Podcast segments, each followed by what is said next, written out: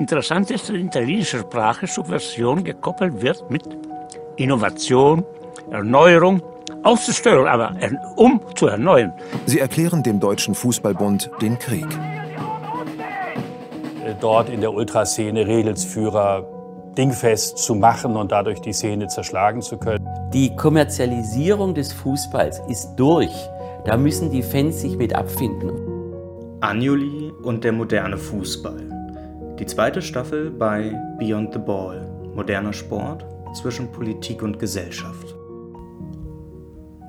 Es wurde in diesem Podcast schon zweimal angesprochen, doch die Kritik am ZDF-Magazin Royal bleibt.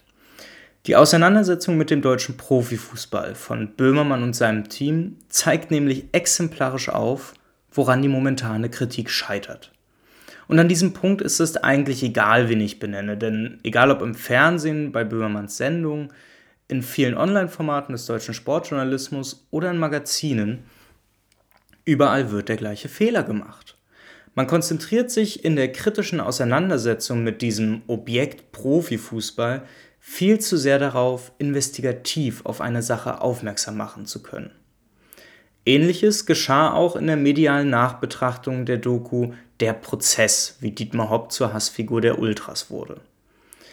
Die erste halbe Stunde der Doku räumt nicht nur die Geschichte rund um Kollektivstrafen und die Kommerzialisierung des Fußballs auf, sondern liefert auch noch sehr interessante Einblicke in das ideologische Rüstzeug des DFB-Präsidiums. Anstelle daraus aber eine Kritik am DFB zu stricken, stürzten sich die Medien lieber auf den Investigativmoment des Films. Denn die Posse rund um die geplante Inszenierung beim Hoffenheim-Bayern-Spiel ist dann doch eine bessere Schlagzeile. Klar, verständlich, aber eben nicht hilfreich. So verhaftet die Kritik auf der Ebene der Moral, die in diesem Podcast ja, schon mehrfach kritisiert wurde, weil sie eben so wenig hilfreich ist. Dadurch geht eine Kritik am modernen Fußball nicht darüber hinaus, dass Missstände aufgezeigt werden, um dann doch aber auf Einzelpersonen zu verweisen. Dadurch bleibt die Struktur unangetastet.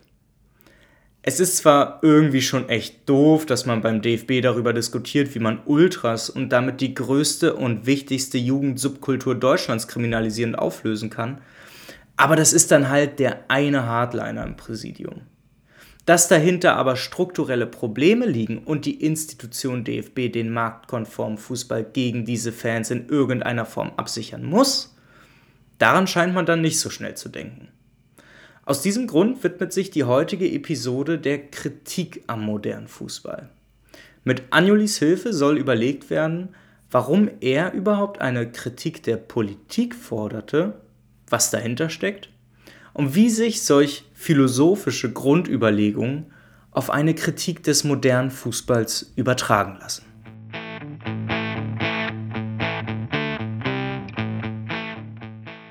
Anjulis Kritik der Politik Anjuli nutzte die Gelegenheit im Sommer 1987 als ProfessorInnen des Otto-Suhr-Instituts ein Buch verfassten, um zu reflektieren, wie man Politikwissenschaft versteht. Anjuli galt schon zu dieser Zeit, er war bereits über zehn Jahre als Professor im Institut, als Kritiker aller Dinge, die ihm vorgesetzt wurden. Zwei Kollegen schrieben 2007 mal über ihn als ein Vorsokratiker im besten Sinne. Denn, und das erklärt es dann, Anjuli kritisiert aus einer radikalen Perspektive heraus. Für ihn galt das Primat der Befreiung von Herrschaft. Und Herrschaft nicht nur im Sinne des Staates, der die gesellschaftliche Autonomie einschränkt, sondern natürlich auch Herrschaft im Sinne all der Einschränkungen, die jeder Mensch aufgrund des materiellen Seins erfährt. Und da kommt dieser marxistische Aspekt von Freiheit rein, der irgendwie immer wieder unterrepräsentiert bleibt. Denn allein der Zwang, aus dem Überleben heraus arbeiten gehen zu müssen, will ihm und vielen Marxistinnen einfach nicht einleuchten. Und das macht ihn auch aus einer persönlichen Perspektive heraus zu einem spannenden Menschen. Nun hat eben jener Anjuli in diesem Buch einen Artikel verfasst, der sich der Schillerschen Frage widmet, ob und zu welchem Ende man Politikwissenschaft betreibe. Und in diesem Artikel zeigt sich ein Verständnis von Politikwissenschaft und Politik, das heutzutage so vergessen ist, dass es schon wieder wichtig wird. Denn es kann uns dabei helfen, den modernen Sport grundlegend zu verstehen. Anjuli drittelt die Politikwissenschaft und das im ganz theoretischen Sinne. Zu Beginn nennt, nennt er die klassische Politologie, die vor allem in Deutschland nach Etablierung zu Zeiten der Weimarer Republik den Auftrag erhält, demokratische Herrschaft zu legitimieren. Und auch heute erinnere ich mich gut an Dozentinnen im Studium, die deutlich machten, dass Politikwissenschaft eigentlich einzig und allein den Zweck verfolge, herrschaftslegitimierend zu sein. Darüber hinaus erkennt Anjuli aber auch eine kritische Politologie, die quasi so den zweiten Begriffsteil ausmacht. Diese kritische Politologie kann analog zu meiner Kritik an Böhmermann und all der Berichterstattung im Einstieg verstanden werden. Die kritische Politologie nimmt die Differenz zwischen Ideal und Wirklichkeit ins Visier und sie kritisiert. Sie hebt Missstände hervor und gleicht sie mit Idealen ab. Und dennoch hat sie ein entscheidendes Problem. Sie kritisiert, schiebt es dann aber auf Einzelpersonen und individualisiert Probleme, um nicht die Wurzel dieser Probleme antasten zu müssen.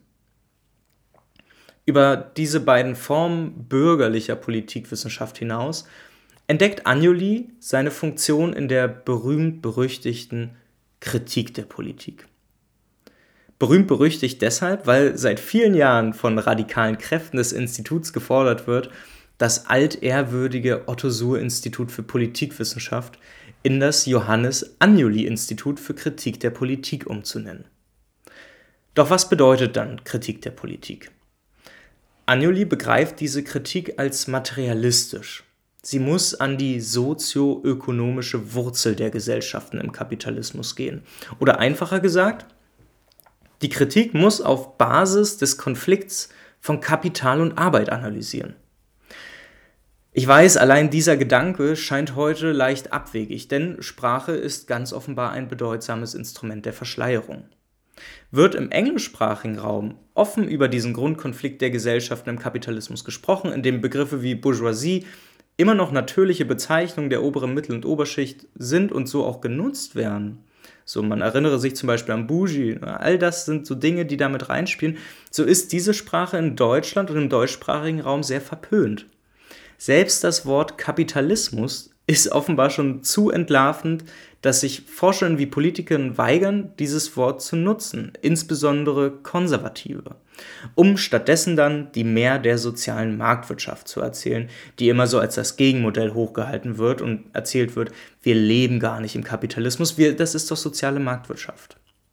Das mag vielleicht noch Randthema sein, aber es ist so wichtig, dass wer sich dazu dann weiter informieren möchte, die in der Folgenbeschreibung erwähnte Folge von Wohlstand für alle ans Herz gelegt sei, die diese Mehr der sozialen Marktwirtschaft entlarvt. Jetzt aber zurück zu Anjuli. Denn die Basis einer Kritik der Politik bei ihm ist also die Klassengesellschaft und ihre daraus resultierende Polarität. Ne? Die vielen, die ausgebeutet werden und die wenigen, die davon profitieren. Das ist es ja ganz einfach übersetzt. Darauf aufbauend beruft sich Anjuli auf das demokratische Ideal der französischen Revolution und fordert eine Kritik all jener Verhältnisse, in denen der Mensch nicht frei und Gesellschaften durch Verfassungen organisiert wird. Auch das mag wahrscheinlich schon wieder fast Kopfschütteln auslösen, doch um auch das zu entkräften, selbst so liberale Denker wie Kant und Fichte hatten ein zwiegespaltenes Verhältnis zur Konstitution. Kant nannte eine Verfassung einmal eine, Zitat, lügenhafte Publizität und auch Fichte erkannte in der Demokratisierung der Gesellschaften die Notwendigkeit, dass Regierungen in, er nannte es noch Republiken, sich selbst zum Absterben bringen müssten. Regierungen müssten sich selbst zum Absterben bringen. Das ist kein Marxist, der das gesagt hat, das war ein Liberaler. Und das, um die Freiheit aller zu garantieren, die gesellschaftliche Autonomie. Eine Kritik der Politik stellt somit die politische Norm zur Diskussion und dekonstruiert sie als Ordnung, Unterordnung und Oligarchie als Prinzip Herrschaft, also die Herrschaft weniger, wodurch gesellschaftliche Autonomie fernab des Staates nicht möglich ist. Das alles ist also folglich die aniolische Kritik der Politik und ihre Prinzipien, wo sie herkommen. Doch wie kann man das jetzt übersetzen?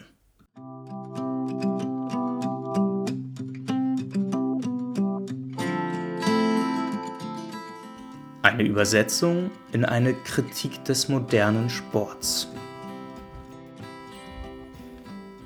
Um dies gleich zu Beginn festzustellen, eine aniolische Kritik der Politik lässt sich nicht nahtlos in den modernen Sport übersetzen.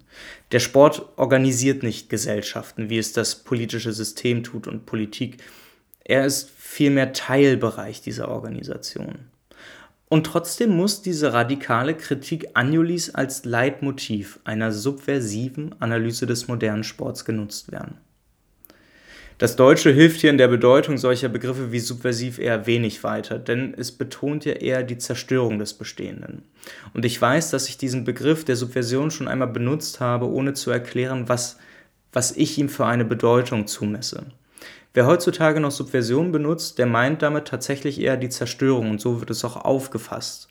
Wenn ich aber solch einen Begriff nutze, dann deute ich ihn um. Ich glaube nämlich, dass die Betonung mehr darin liegt, dass in der Zerstörung etwas Befreiendes ist, nämlich die Befreiung von der kapitalistischen Lebensweise, die individuelle wie gesellschaftliche Autonomie einschränkt.